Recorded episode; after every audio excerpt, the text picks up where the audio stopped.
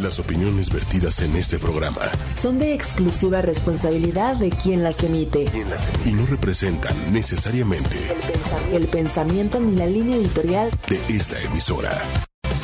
Hola, bienvenidos a Transpersonal. Mi nombre es Jaime Lugo y en la producción del programa está Manuel Méndez y en algún momento estará por acá también Norma con nosotros. Esta noche eh, estamos retomando el tema de la travesía del ser humano, que en el episodio anterior estuvimos conversando acerca de la mirada eh, del ego acerca de esta travesía de convertirnos en personas, de esta hazaña, esta aventura que significa existir, estar vivos, em, ir construyendo una personalidad con lo que implica convertirnos en materia y emprender este viaje en el que nos vamos encontrando con diferentes y muy desafiantes experiencias, en donde tenemos que hacer uso de recursos a veces personales y a veces un poco más allá de lo personal para vivir esto que llamamos vida, pero platicábamos en gran medida de el ego en función de cómo la construcción de ese héroe va atravesando por diferentes experiencias con la finalidad de triunfar, de tener éxito, de resolver, de salir adelante, de, en el peor de los casos, evadir las situaciones complicadas, no tener que enfrentarlas, salir lo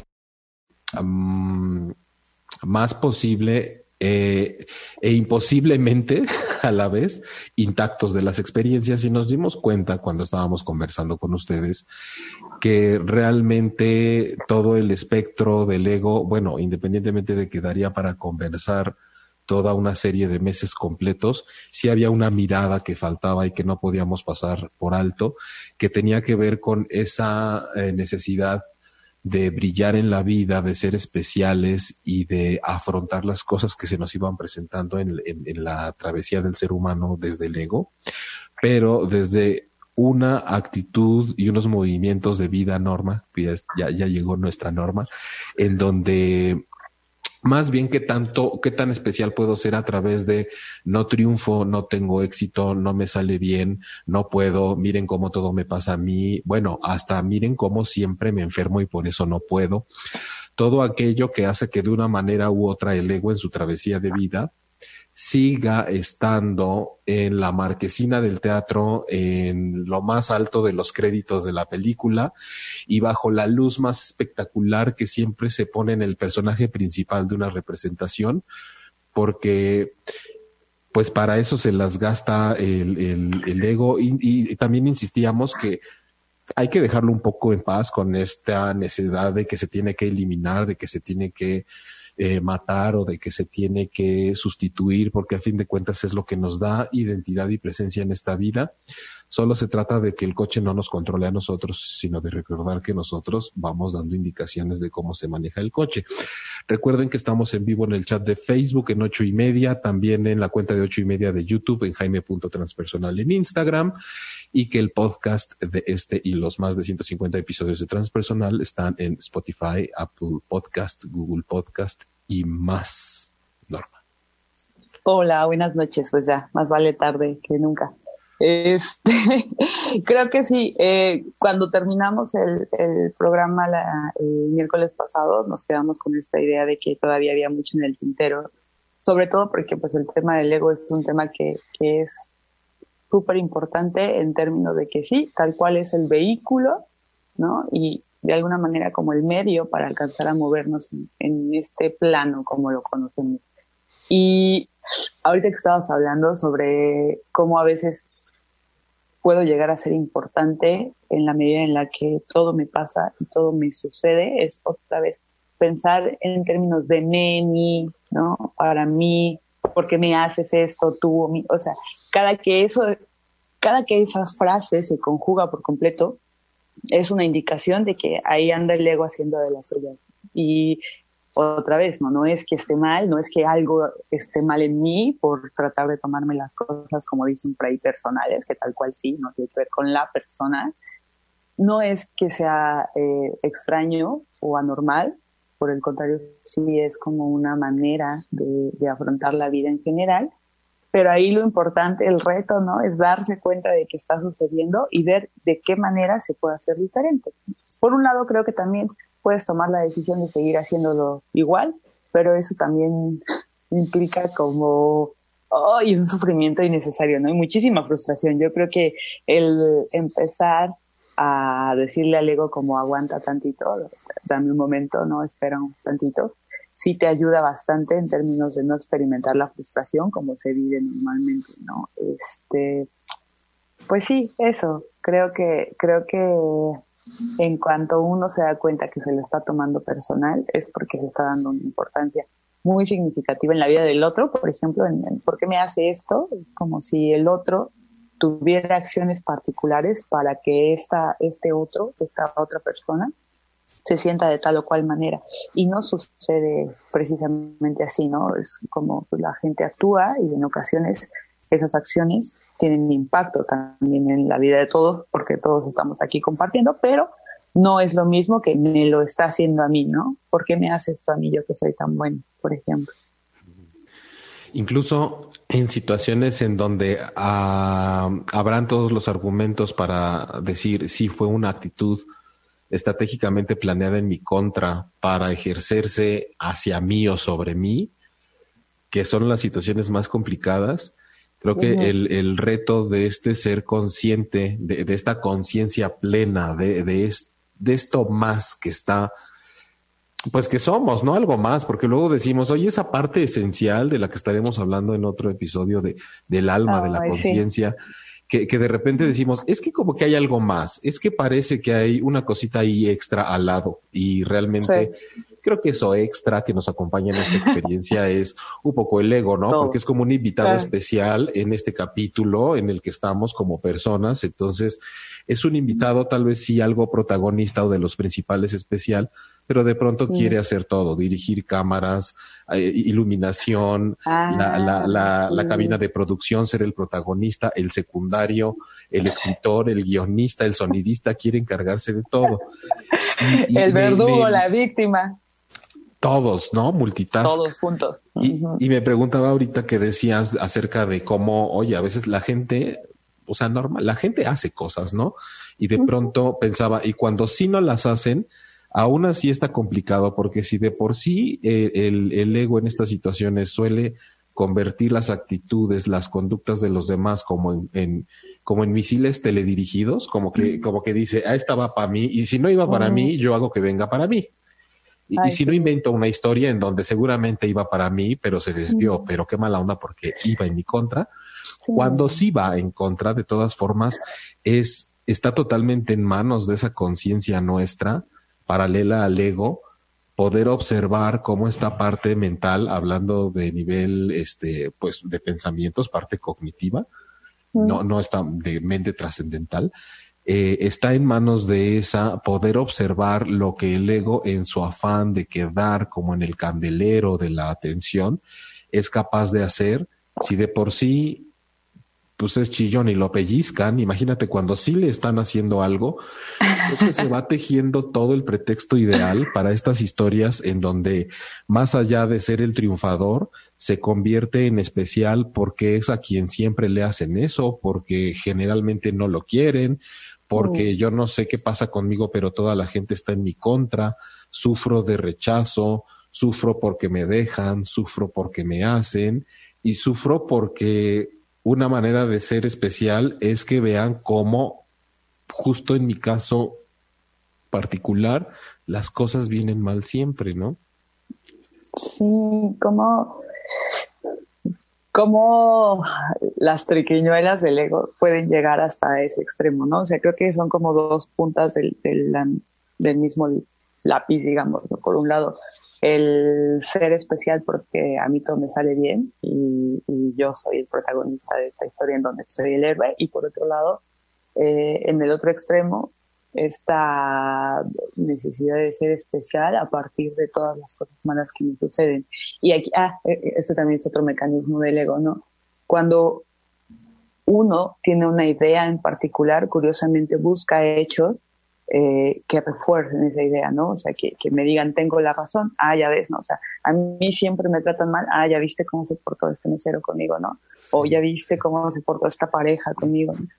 Todo el tiempo como alimentando la neura de, de, creer que es así de esa manera, ¿no? Y entonces empezamos a sesgar del otro lado cuando alguien sí se portó bien contigo o cuando alguien sí tuvo cierto tipo de atenciones, solamente para justificar eh, una manera particular de, de, estar. Y esa es otra forma del ego de, de, mantener todo como está, ¿no? Otra vez la búsqueda de la permanencia a partir de diferentes, eh, pues sí, diferentes actitudes que permitan reforzar una idea que tengo. Hay un término ahí que se llama anecdótico, ¿no? Eso es anecdótico, puedes decir. Y hace justo referencia a que tomas una de tus anécdotas y la generalizas como mmm, alguien embarazada de líquido preseminal, por ejemplo, ¿no? Eso pasa porque a un amigo le sucedió. Entonces es súper poco común, pero ese asunto en particular lo tomas como regla generalizada. Y es como bien curioso ¿Cómo primero, ¿cómo necesitamos eh, generalizar una idea? O sea, no podemos quedarnos con yo pienso que ya está ahí, ¿no? Necesitamos que sea aceptada. Dejar huella. dejar huella. Oye, sí, hay, hay, una canción de Jorge Drexler que dice algo así como que somos un animal eh, con la delirante obsesión de querer perdurar. Y sí, ¿no? O sea, todo el tiempo como tratando de que, de que tus actos de no, no significa que no esté bien, ¿no? Pero todo el tiempo con la misma eh, rola, ¿no? La misma canción, repitiéndolo, tratando de dejar huella, cuando en realidad sí, sí, somos una especie en viaje, ¿no? O sea, vamos a estar aquí un ratito y, y, y no pasa nada tampoco si, si no se deja huella. Pero es otra vez el héroe, ¿no? El héroe el héroe que sí puede sacar la espada de la piedra, ¿no? El héroe que es especial y que es importante por, una particularidad. Eh, eh, el, el, el, héroe que en este caso estamos este, echándole el ojo de cuando a través de ser mártir mm. gana cierto heroísmo. Sí, a mí, a mí se me a mí se me va la, van dos veces que me llevo el tema hacia el otro tipo de héroe, ¿no? No, no, no, pero, pero, pero, o sea, me, me refiero a que de, de, alguna forma incluso todo lo, lo que has dicho es, es lo mismo, eh, o sea, es como dejo huella, aunque sea a pesar de que vean que aquí murió dejando el pellejo en la batalla, ¿no? Ya, y, y, que sí. siempre se sacrificó y murió en la raya, como dicen, como, como alguien que se tuvo que defender de la vida y como alguien que peleó todas las batallas, aunque las perdiera todas, pero que no se diga que no hizo el intento. Y es como que no se diga, que no se diga en dónde, porque, ¿qué, qué, y, si, y, si, se dice qué. Ahorita que contabas eso también, me, me recordé eh, constantemente en, en, uno de tantos episodios de este programa siempre se ha mencionado el que cuando te dicen, este, pero ya pasó, pero no estés así, pero este, cambia tu mentalidad y cómo no, se, no, no, no puede uno intervenir de una manera tan, tan agresiva en un proceso de tanto sentir en una persona porque claramente si una parte está inflamada, por ejemplo, como imagen, pues puedes decir desinflámate ya, ¿no?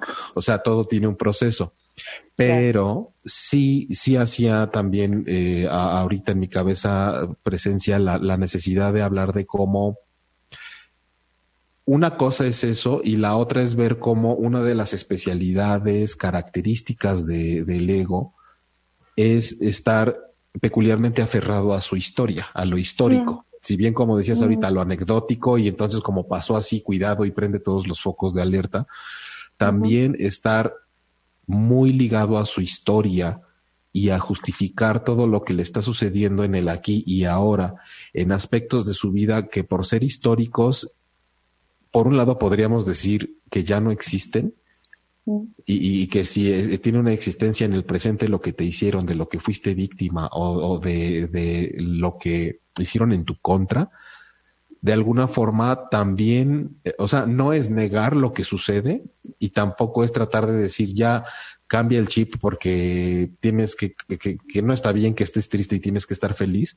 pero sí tenemos que ser muy delicados en el momento en el que con este ego que quiere brillar y relucir a través de cómo le va mal y cómo no puede, poner mucha atención en cómo está trenzadísimo en lo que le ha sucedido y en todo eso de lo que se tiene que cuidar y en lo que tiene que ser cauteloso y a lo que le tiene miedo y en todas estas hipótesis que ha podido comprobarse o autocomprobarse a lo largo de su vida para reforzar la versión de que efectivamente yo no puedo y de que necesito más apoyo y necesito que volteen a ver cómo mi caso es especial.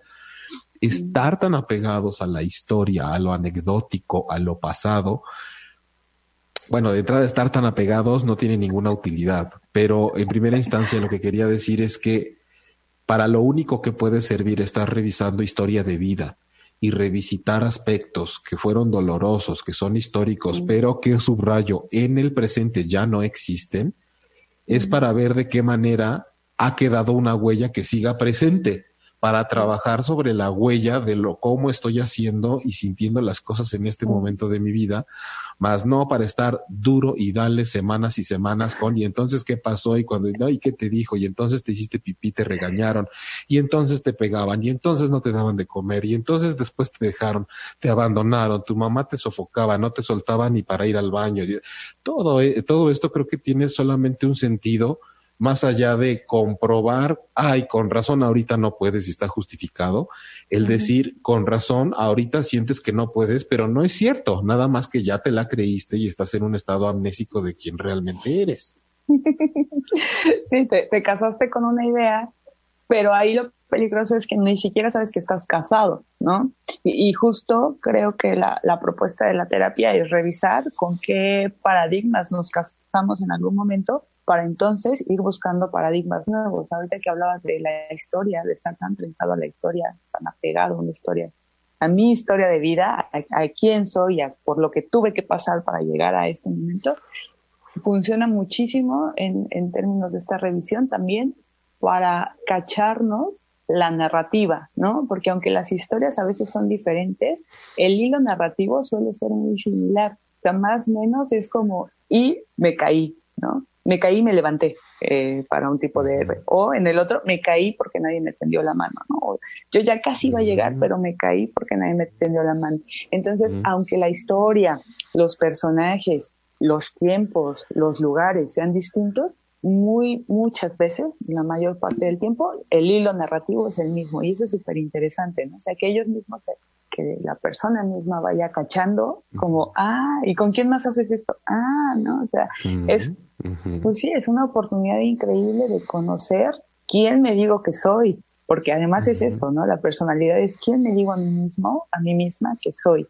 Y cómo me lo digo influye muchísimo en cómo estoy ahorita experimentando tal o cual cosa, ¿no? Eso, eso me parece una Es, es como hablar de, de, ser víctima y decir, pero ¿qué tipo de víctima? O sea, ¿cómo te cuentas la historia de ser tu víctima en específico? Porque hay víctimas que literal dicen es que hay mucho depredador allá afuera, ¿no? Quieren cosas de mí, me quieren hurtar mis afectos, mis posesiones, mi dinero, mi amor, mi, mi vida, y hay víctimas que son eh, se me ocurre pensar como inocentes, ¿no? Yo parece que todo está bien y de repente me traicionan.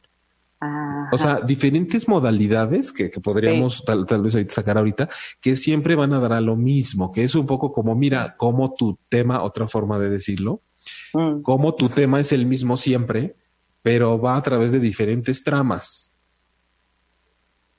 Ajá, es, o sea, o, más bien es, es, otra parte además de la narrativa. Lo cuentas de una manera u otra, pero el tema siempre es el mismo. Sí, hay, hay, una misma narrativa, pero además tienes diferentes tramas. A veces te pasa con tu primo, a veces con tu cuñada, a veces con tu pareja, de una forma de infidelidad, a veces de fraude económico, a veces de que no te dejan hablar, de que te corren del trabajo. Diferentes episodios que parece que tratan de lo mismo, pero el guion tiene el mismo mm. tema en tu vida siempre ah. sales perdiendo y requieres, por lo tanto, ciertas eh, concesiones especiales en la vida porque se supone que siempre te va mal.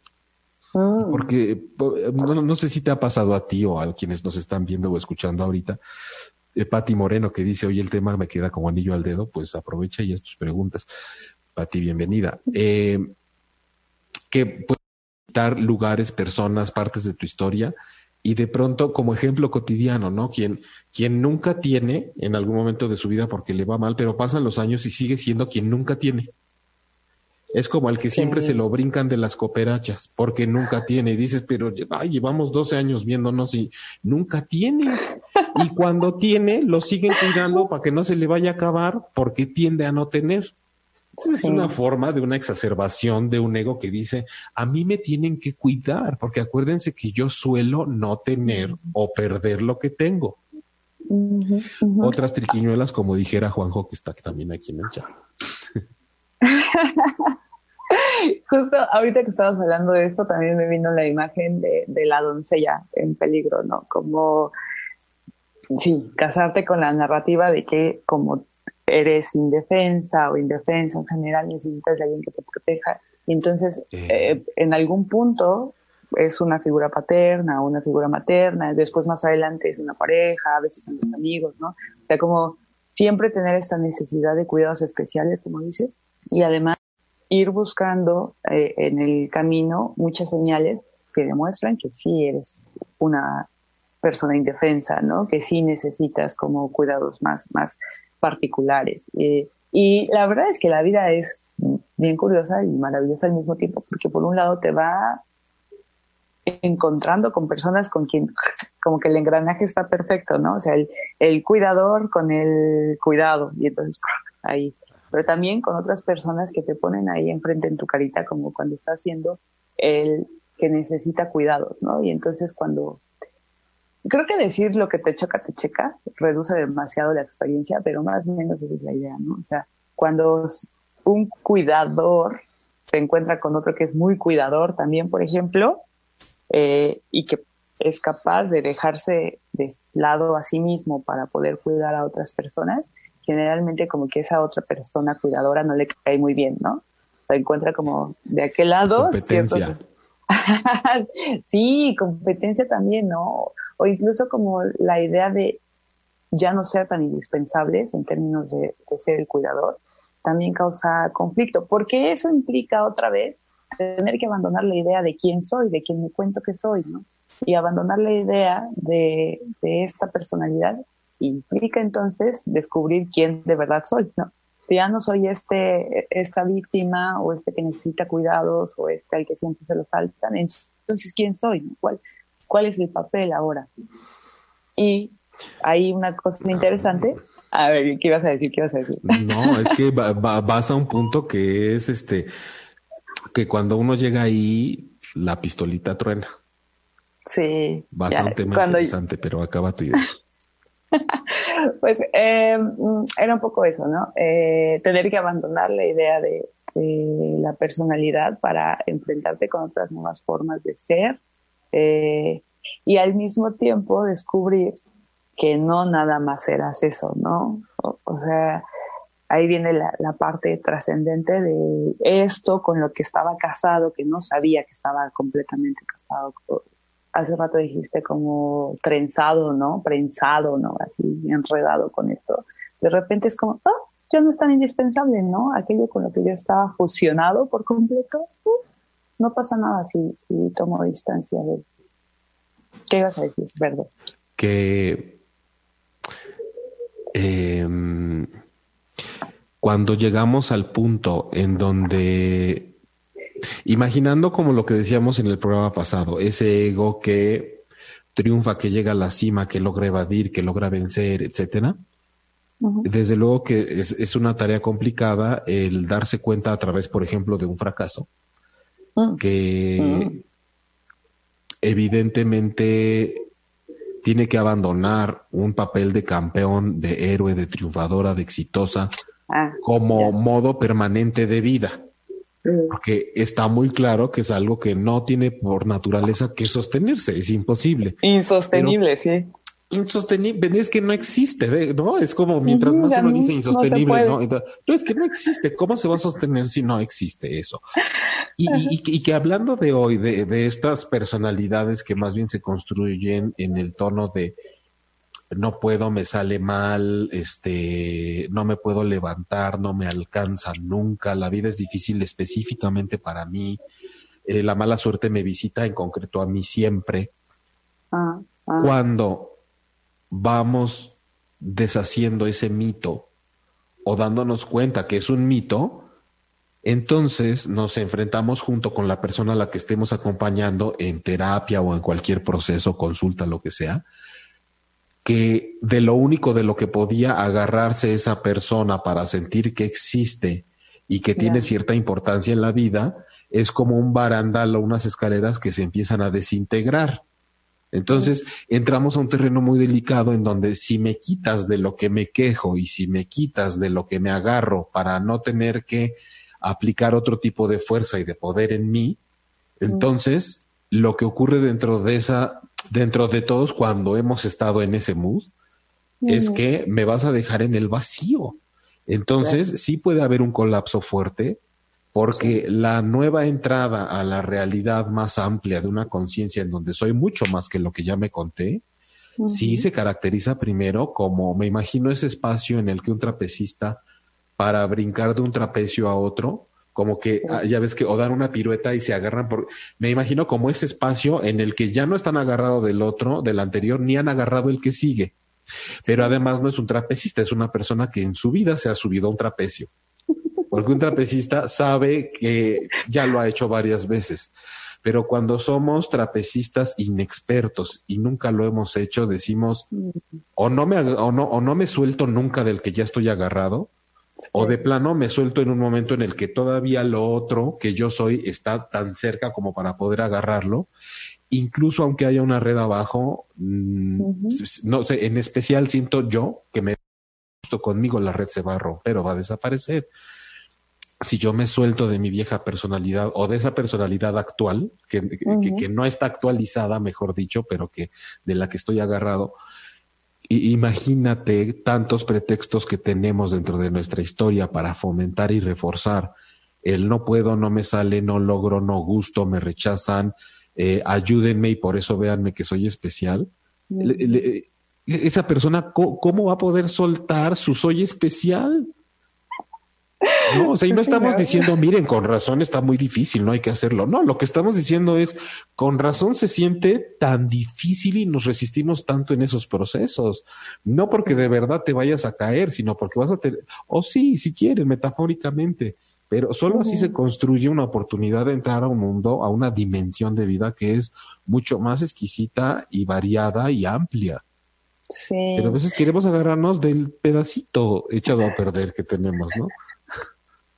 porque es lo que conoces, ¿no? O sea, es como, uh, esto es lo que yo conozco, entonces pues aquí eh, no está bien, no se siente bien, ya ni siquiera es una zona de confort porque ya no es confortable, pero de todos modos creo que el reto está en aprender a vivir la, la incertidumbre, ¿no? Este espacio que, que mencionabas del trapecista, para mí en una, en una palabra es como esta incertidumbre este momento de todavía no estoy allá ni estoy acá, ¿no? Y, y también, igual cuando mencionabas lo de, lo de los trapecistas que son experimentados, también pienso que conforme la vida va ocurriendo, va, va trascendiendo a partir de, va atravesándonos, uno tiene la oportunidad de experimentar esto una y otra vez, ¿no? O sea, ese, ese, esa incertidumbre una y otra vez.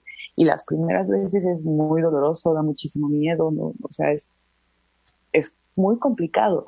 Pero conforme va pasando el tiempo hay un momento donde hay algo, ¿no? O sea, creo que también ya esta conexión, sin dejar de ser ego, pero también teniendo esta conexión con algo más profundo, que ya hablaremos también, eh, en la medida en la que vas como teniendo una relación también con, con esta otra parte, esa incertidumbre ya no se vive tan aterradora. Sigue siendo incertidumbre, ¿no? Porque las certezas son cosa del ego el ego es el único que, que, busca y que cree tener cierta certeza, ¿no? En realidad, pues también es una ilusión que nos contamos. Entonces, la incertidumbre se va a vivir las veces que se, que se tenga que vivir y va a seguir siendo, eh, pues sí, un momento de inseguridad tal cual, pero al mismo tiempo, conforme van ocurriendo estos ciclos que se terminan, ¿no? Donde ya uno tiene que cambiar la piel, donde, pues sí, uno tiene que, pienso por ejemplo en, los cangrejitos estos que usan sus caparazones dependiendo del tamaño que son, ¿no? Un poco creo que así le pasa a la persona o la serpiente cuando ya tiene que mudar de piel. O sea, cuando ya no cabes en esta personalidad, cuando todo alrededor te está indicando que esta personalidad ya no es suficiente, se cierra un ciclo y entonces viene otra vez este periodo de incertidumbre y cada ciclo se va a vivir diferente, pero sí creo que en la medida en la que vas soltándote, aprendiendo a, estar en la incertidumbre sin tratar de controlar, sin imaginarte certezas que no existen del otro lado, ¿no? sin, sin pensar que no te vas a caer o que puedes seguir como la vida sin, sin derrotas, etcétera en la medida en la que uno evoluciona en ese proceso, cada eh, vez que saltas de, un trampolín al otro, se experimenta diferente, ¿no? O sea... Sí, creo, creo que incluso sería bueno que cada quien pensara en una o dos cosas o más de su vida cuando las hizo por primera vez o no se atrevía y cómo ahora. Y, resulta ser prácticamente automático, que tampoco es lo recomendable porque hay que estar presente cuando hacemos algo, ¿no? Decir, mira cómo esto lo hago de una manera tan natural, no tanto automática. Eh, que, puede ser, no, no sé, en, algún deporte, en aprender a manejar, en, en, algo que implicara un no me estoy atreviendo y todo lo que imagino y o fantaseo al, atreverme a hacer esto nuevo o un cambio de cómo estoy haciendo algo en mi vida y cómo se ha convertido en parte de mi, incluso de mi vida ordinaria, ¿no? De, de, ser algo tan ajeno. Y mira, eh, Patti ahorita nos dice cómo lidiar con el hecho de creer que todo lo que los demás hacen es en contra mía. ¿Cómo no darle tanta importancia? Todo imaginé menos que fuera ego. Y, me parece importante porque creo que hace un puente entre eh, para quienes nos están escuchando, la primera parte de este programa es la travesía del ser humano desde el ego. Ahorita estamos con la parte 2 desde el ego en esta travesía del ser humano. Eh, porque parece que hay todavía una, en, el comentario de Patio, la pregunta, eh, no sabía que esta manera de sentirme acechada o amenazada o con la creencia de que todos siempre van en contra mía era, un, era cosa de mi ego que decíamos también en, en, la, en la pasada ocasión, que el ego no nada más es, o sea, el ego no es una forma de ser, no es como de, ay, mira, es muy desde su ego, no, el, el ego es nuestra personalidad. Pero recuerden que como este enfoque en el transpersonal justo va más allá de lo que es la persona y la personalidad, hacemos este llamado a la conciencia, a algo más expandido, que siempre está tratando de expresarse a través de esta construcción que tenemos de quienes creemos que somos. Entonces el ego no es una forma de ser, el ego es una presencia dentro de nuestra existencia que tiende a querer tomar el control, o no sé ni siquiera si quiera, si quiere el ego tomar el control, sino que es algo que por naturaleza, como un imán, o sea, el imán no es que quiera atraer o no, por sus propiedades, siempre atrae. Exacto, y dice, a ver, las cosas giran en torno a mí, por ejemplo, ya sea porque soy la víctima o porque soy el salvador de todos o el más exitoso o el más fracasado de todos. Entonces, dicho de esta forma, cualquier experiencia que tenga que ver con todo me pasa a mí, yo causo siempre esto, yo resuelvo, yo echo a perder, todos están en mi contra, todos están a mi favor, cómo me afecta que me den la razón, cómo me afecta que me la arrebatan, cómo me afecta que me quieran, que no me quieran, que me rechacen o que me acepten, es un asunto para calibrar cómo anda el ego y más o menos como ahora sí que cuáles son sus medidas, ¿no? Como si estuviéramos tomándole unas medidas para decir en qué estado está de densidad y de control acerca de nuestra vida. Entonces, desde esta perspectiva, Patti, eh, creer que todo lo que los demás hacen es en contra mía. Parece que, por como nos plantea su pregunta, ya hay una eh, ventana de Podríamos decir, eh, hay que dudar que algo de lo que está ahí exista. Mm. No, hay, hay, hay, no sabemos si existe, si así sucede. Si estamos en el entendido de que creo que así es, entonces si hay un asunto que podemos revisar de cómo hay una atención sobre dirigida a la mirada de afuera que no me deja estar como en una conciencia plena de lo que yo estoy haciendo, porque yo te diría una cosa, aún así lo, todos estuvieran en contra tuya, de repente uno dice, claro que hay asuntos que yo tengo que revisar para ver qué estaré haciendo, que, que, a los demás los hace entrar en una situación de sentirse agredidos, pero voy a poner un ejemplo de hoy, por ejemplo, una persona me recién tuvo su despertar hace unos días en cuanto a que fue educada de una manera en la que tú tienes que quedar bien siempre con todos, porque primero está lo que los demás piensen de ti, lo que los demás quieran, antes que tus caprichos de niña egoísta, porque eso le llamaban al decir yo quiero esto, me duele esto y me lastima esto desde niña, era qué egoísta eres. Incluso en una situación de bullying desde muy pequeña decían es que algo malo debe haber contigo. Esa era la explicación de los papás con esa niña de cinco años. Es que ya es mucha coincidencia que todo el mundo te moleste. Yo creo que tú tienes algo mal lavándose las manos totalmente. Entonces, justo en, en estos días que ha empezado a tomar su lugar desde no estoy de acuerdo y no porque lo digas tú quiere decir que tienes la razón y esta soy yo y si a ti no te gusta, quien tiene que trabajar con eso eres tu mamá, tu hermano, tú mi tía, tú mi prima, tienen que hacer algo con lo que no les agrada de cómo yo estoy haciendo las cosas con mi propia vida porque se quedaron educados o mal educados a que cada vez que esta persona eh, no estaba bien, tenía que hacer caso a todas las voces y hacer todos los cambios y modificaciones en su vida que ellos le pedían. Sin embargo, cuando empieza este despertar a decir si a quien le da comezón que se rasque, pero yo no tengo por qué quedar bien, con lo que los demás tienen en su cabeza, que significa que yo tendría que hacer con mi vida, ah. entonces empieza a ver este rollo los míos creen que estoy mal. Mm. Los míos me atacan porque estoy rompiendo sus expectativas.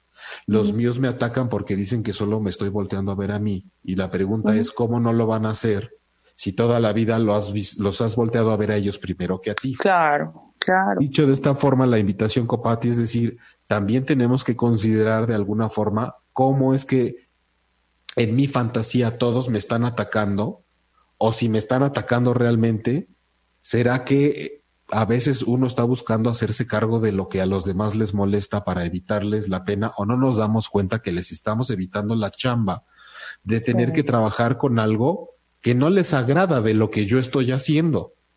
Porque una manera de decir, Dios mío, es que ¿qué hago? Porque siento que todos me atacan, es dejar que las historias que toda la gente tiene en su cabeza acerca de mí entren a mi vida. Mm, Sí, creo, creo que así como plantea la pregunta Patti también, el de dijo como cómo dejar de creer, algo así. Eh, sí, no, no darle más importancia, cómo lidiar con el hecho de creer ah, eso. que todo lo que los demás hacen es en su contra. Ok, creo que eso también ya brinda una ventana de posibilidades ¿no? Porque generalmente es como todos los demás hacen algo en mi contra. Y en el momento en el que partimos de una aseveración, es muy difícil eh, buscar otros caminos. Cuando ya es una pregunta de creer que, entonces todavía se abre ahí un poquito el panorama. Luego esto de no darle tanta importancia, creo que es imposible no darle. Si la creencia es que están haciendo algo en mi contra, es imposible no darle importancia, ¿no? Tampoco se trata como de negarlo o de hacer como, como eventualmente se dice por ahí, a mí no me importa lo que opinen de mí, ¿no? La, gente que dice que no le importa lo que opinen de ella es casi siempre la que más le importa. Entonces, tampoco se trata de, de, negar el hecho de que es importante porque estamos en un mundo coexistiendo con más personas y desde luego esas cosas nos impactan.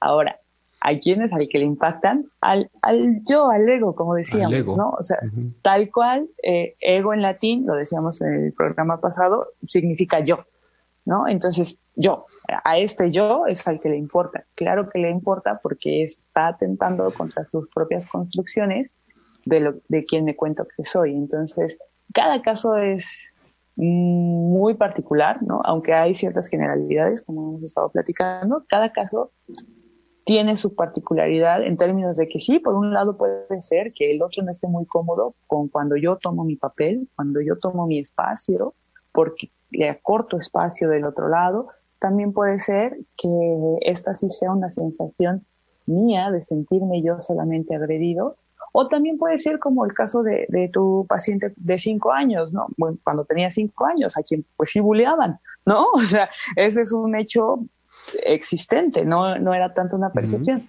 Ahí hay que ser muy cuidadosos, solamente creo que la invitación sí es darse cuenta de que no todo el tiempo pasa de la misma forma, aun cuando sea, eh, se, se, perciba como esta agresión, ¿no? Pensar que a lo mejor lo que estoy haciendo es reforzarme a mí la idea de que siempre me tratan de la misma manera, de que siempre me pasan estas cosas, como decías, ¿no? En, términos de víctima, de diferentes tipos de víctimas. Eh, y por otro lado, cuando algo pica, cuando algo incomoda, es porque hay un tema ahí abajo. Entonces, más que buscar que no nos importe, ¿por qué en este momento así me importa, no? O sea, a mí de verdad me impresiona muchísimo el ejercicio de que alguien se te mete en la fila. La gente se enfurece cuando alguien se mete en la fila, ¿no? Más o menos el tema ahí de por medio está, pues sentirse sobrepasado, sentir que no existes, ¿no? Porque entonces están por delante de ti, sentir que tú estás más atrás. Hay un montón de temas en, en ese ejercicio como bien. ¿Cómo se atreven, no? No, no están valorando mi importancia. Exacto, si yo estoy, mi importancia, mi tiempo, mi espacio, o sea, ahí se ven afectados un montón de temas que son trascendentales para el yo, porque... Y de todos los de la fila, ¿no?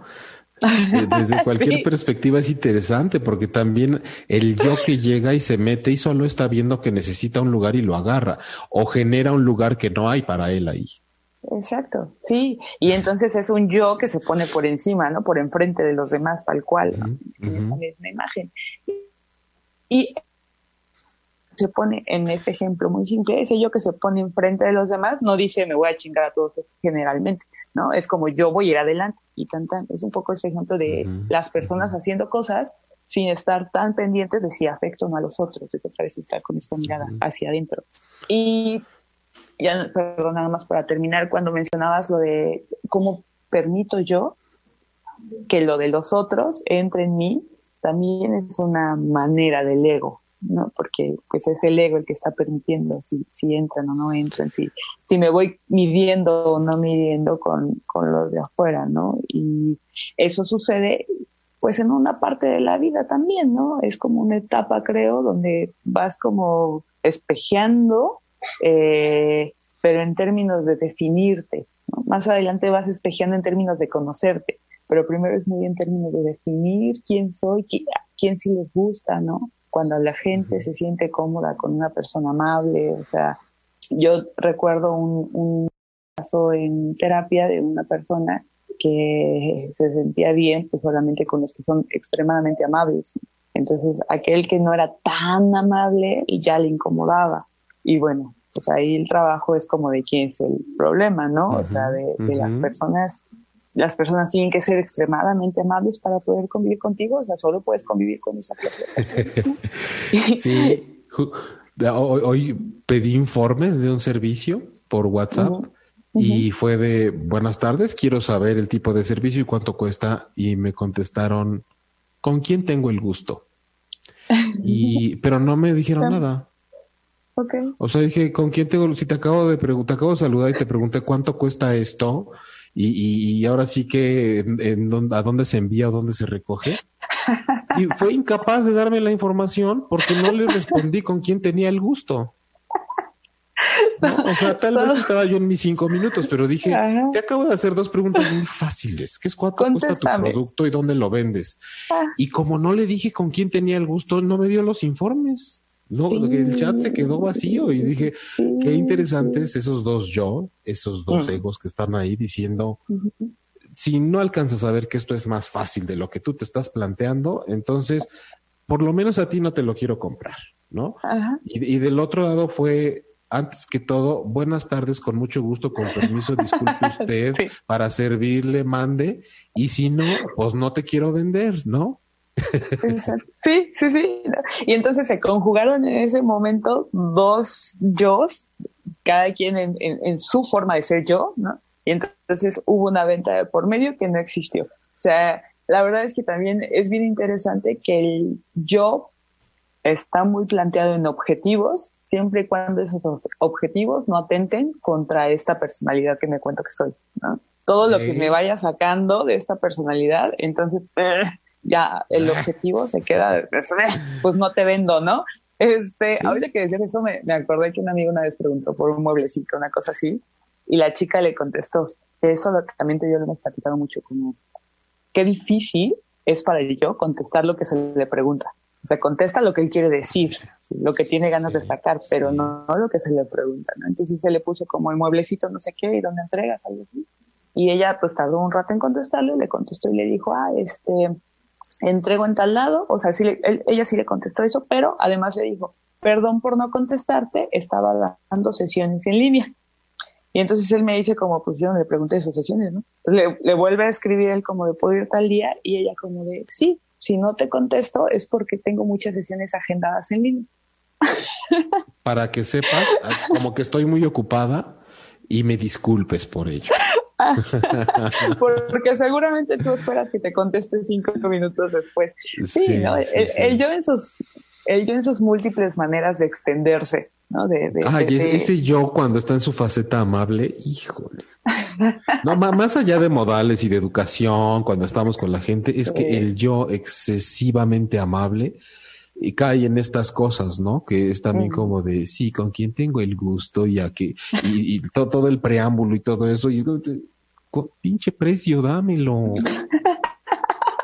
Oye, este, dice Pati, eso me hace eco, el otro no se siente cómodo con lo que soy y es cuando comienzo a dar más importancia al otro.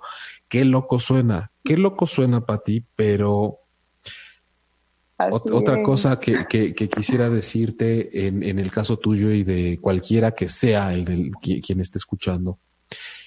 En tu caso concreto, por ejemplo, si hay una sensación de que todos están en mi contra, una creencia, eso no puede surgir sin antes yo estar en contra de lo mío, de alguna mm. manera. Mm. Si yo eh, constantemente estoy revisando, eh, angustiada, eh, tensa, eh, preocupado, cuestionando y confrontando todo lo que yo hago pasito a pasito, porque no vaya a ser que la cague y que esté mal y que vaya yo a causar una molestia con esto. Ese es el requisito número uno para que de ahí yo pueda pensar que los demás están teniendo esa actitud con lo mío. O sea, tiene que haber como cuando algo viene precalentado, preelaborado no surge espontáneamente de los demás. Yo sé lo que es el rechazo de los otros porque de entrada hay partes de mí que yo tiendo a rechazar, que yo tiendo a agredir, contra las cuales yo tiendo a estar en contra de asuntos míos para que yo después pueda ver o pensar que los demás también están en contra de esos asuntos míos. Sí, sí, sí, sí, no son al azar. Que ir. Si quieres, ahorita dame tu, tu, lo que ibas a decir y aprovechamos una vez para ir diciendo redes. Ok, se me fue el avión un poquito ahorita que me dijiste esto, eh, pero era como que no son al azar. No son al azar, mm. siempre tiene que venir de adentro y venir una base, ¿no? Ya medio Ah, ya, claro, claro, claro, claro, claro. Sobre todo en esos asuntos donde está esa base medio preestablecida, es donde el yo busca afuera la aprobación, ¿no? Es cuando uno, cuando el yo pregunta como de, no sé, me voy a cambiar de casa, ¿cómo ves si me cambio de casa, no? Y ahí tiene un necesita, sí, desde luego, esos temas que son particulares necesitan de una aprobación allá afuera porque esa aprobación no está viniendo adentro. Como no viene de adentro, si afuera no se aprueba, ¿no? Se nos hace cortocircuito porque ya de por sí estábamos buscando allá afuera una aprobación de una Lo hice para ustedes. sí, y no lo estás viendo, ¿no? O sea, y la verdad es que suena muy lógico, ¿no? Es doloroso el, el, buscar una aprobación allá afuera y no recibirla cuando la estoy buscando porque no la tengo dentro, inevitablemente va a ser doloroso, ¿no? Por eso es importante no quitarle, eh, pues no quitarle el acento, ¿no? No decir como, ay, ¿cómo hago para que esto no me afecte? No, o sea, sí afecta y afecta porque hay algo ahí, hay un tema de por medio importante. Eh, mis redes sociales son Normalilia G, Instagram, Facebook y Twitter. Y pues bueno, la página es normalilia.com. Yo doy sesiones presenciales en la Ciudad de México y en línea a todo el mundo. Gracias, Norma. E insistimos, ¿no? El, el, el viaje y la exploración hacia lo que nos afecta es relevante y es importantísimo porque tenemos que visitar espacios, pero para ver cuál es el encantamiento en el que sigo viviendo. No para quedarnos con, ay, con razón, y entonces yo, porque en la explicación lo único que tenemos, como hemos dicho, es una forma cada vez más sabia de explicar por qué seguimos siendo como somos y, seguimos viendo la vida como seguimos viendo. Sí, nada más que somos como súper letrados en ese tema, ¿no? Yo sé perfectamente bien por qué soy así y uno dice, ay, ¿y por qué sigues siendo así? pasando todo esto si lo sabes perfectamente bien, ¿no? Es como yo saqué el primer lugar en mi salón, pero entré a trabajar y no sé nada, o sea, no, no sé, no, no sé cómo hacer las cosas. Entonces, no nos salvamos de ese ego, eh, no salvamos al ego, porque no tenemos por qué salvarlo, pero tenemos que abrazarlo, agarrarlo de la mano y decir tranquilo que entiendo tus preocupaciones, tu historia, que estás pretendiendo decir que también es la mía y que yo también debería sufrir y atorarme y regresarme a donde nos pasó eso para ver cómo encontramos un modus vivendi, un modus operandi de la vida, pero hay que recordar siempre, aprovechando que la próxima semana vamos a hablar de la travesía del ser humano desde la mirada del alma, que nosotros tenemos una insignia en la vida que es el ego, pero realmente el ego no podría estar vivo si no hay alma. Y el alma va mucho más allá de cualquier asunto de querer controlar y de evadir los problemas, porque al hablar de eso, dentro de una semana estaremos descubriendo o recordando cómo realmente aquí somos unos aprendices bien atrevidos y no nos damos cuenta y entonces como que metemos las cuatro patas en un tema y después decimos, ay Dios mío, mira lo que me pasó y entonces ya no lo vuelvo a hacer en, en un rollo medio locochón de que yo sabía que iba, pero luego se me olvida y me hago como que no sabía y como que sufro y como que no quiero que me pase, pero la verdad es que estamos aquí para vivir, para experimentar. El ego lo que no entiende es que las emociones están ahí para alertarle de temas de los cuales puede aprender y más bien quiere usar las emociones para salir corriendo, para huir, para ver cómo quiere controlar o incluso para evitar que las emociones le visiten, que también es otra fantasía mm, tamaño jumbo, ¿no? Es como el, pretender no sentir.